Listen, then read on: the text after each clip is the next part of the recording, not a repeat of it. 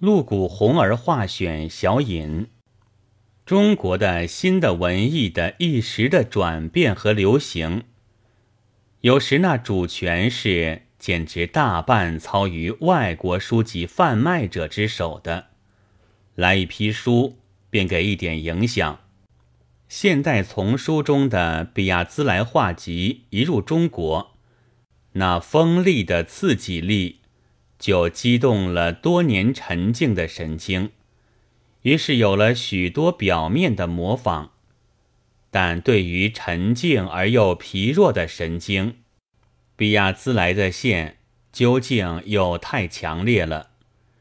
这时是有露骨红儿的版画运来中国，是用瓷碗之笔来调和了比亚兹来的锋芒。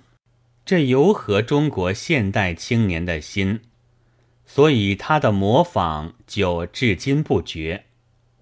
但可惜的是，将他的形和线任意的破坏。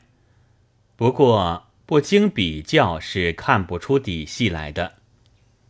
现在就从他的画谱《睡莲之梦》中选取六图，《悲凉的微笑》中五图，我的画集中一图。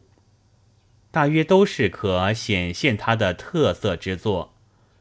虽然中国的复制不能高明，然而究竟较可窥见它的真面目了。至于作者的特色之所在，就让他自己来说吧。我的艺术以纤细为生命，同时以解剖刀一般的锐利的锋芒为力量。我所引的描线，必须小蛇式的敏捷和白鱼式的锐敏。我所画的东西，单是儒生之类的现实的姿态是不够的。于悲凉，则画彷徨湖畔的孤星的水妖；于欢乐，则画在春林深处。和地奇相血的月光的水妖吧。描女性，则选多梦的处女，且备以女王之格，注以星机之爱吧。描男性，则愿探求神话，拉出亚波罗来，给穿上漂泊的履鞋去。描幼儿，则加以天使的羽翼。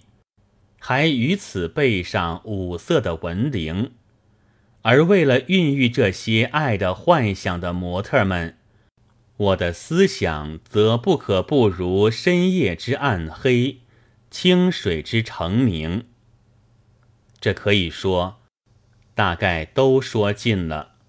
然而从这些美点的别一面看，也就令人所以评他为。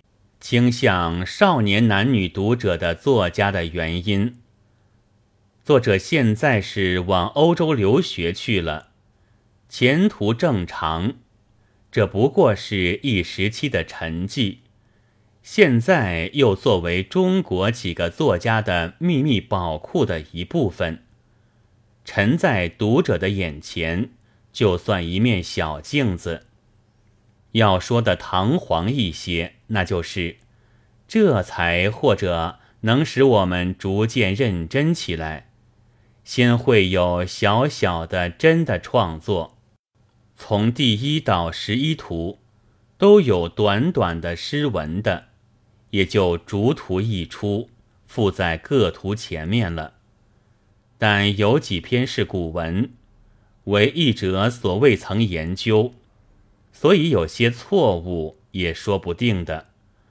首页的小图也出我的画集中，原题曰“同”，是作者所爱描的大到超于现实的眸子。